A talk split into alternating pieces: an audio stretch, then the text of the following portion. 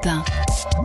Et à cette heure-ci, le dimanche matin, il y a la rubrique Enquête de science. En charge de cette rubrique, le très savant et très amical Alain Sirou. Alain, bonjour. Bonjour Bernard, bonjour à tous. Alain, normalement, si tout s'était bien passé, ça devait être une première mondiale, en l'occurrence deux astronautes américaines, deux femmes, quitter la station spatiale internationale pour une sortie dans l'espace 100% féminine. Et ben, ça a été raté.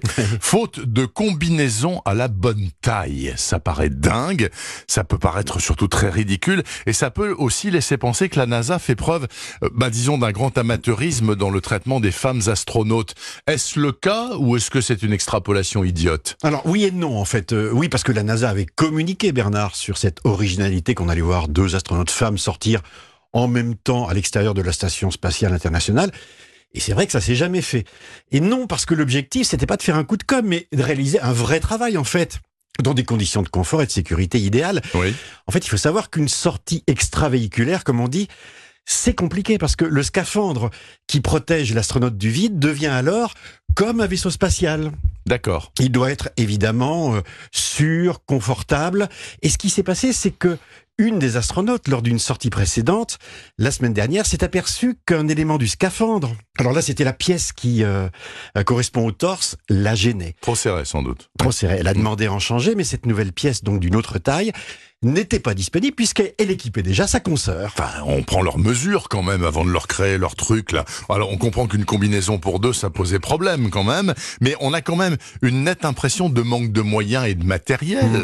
La réalité c'est que en- fait à bord de la station spatiale internationale, c'est que vous n'avez pas une penderie avec toute une collection Ah de, de vêtements accrochés sur des cintres. Pas la place. Tous les modèles quand même sont en double et en trois tailles, mais ils doivent à chaque fois être préparés, soigneusement testés avant la sortie. Et pire encore, certains astronautes grandissent pendant le vol en raison de l'absence de gravité.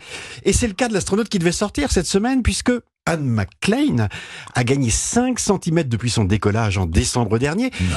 Et ben la combinaison de son scaphandre n'était donc plus à sa taille. Enfin, cela dit, la, si elle, elle a grandi, l'autre a grandi aussi, j'imagine. On comprend mieux le problème technique, mais est-ce qu'il y a pour autant une égalité de traitement? Je reviens à la première Ouais. question. Entre hommes et femmes dans l'espace, en tout cas dans les programmes américains. Ah bah on vient de loin. Vous savez que la première femme dans l'espace était Bah, euh, Valentina Tereshkova, qui vola juste après Gagarine en juin 63, est toujours vivante, hein, je vous signale. Oui. Bon, ça a été une exception. Il a fallu attendre 20 ans pour voir d'autres femmes accéder à l'espace. Pendant longtemps, Bernard, ce fut un milieu d'hommes blancs, Mm. de militaires, de pilotes d'essai, souvent machos, et persuadés que les femmes n'y avaient pas leur place. D'ailleurs, ils n'étaient pas les seuls. On a découvert récemment que des ingénieurs de la NASA, là encore des hommes, avaient imaginé une trousse à maquillage spéciale, navette spatiale, quand ils avaient appris que des femmes allaient être retenues pour les vols.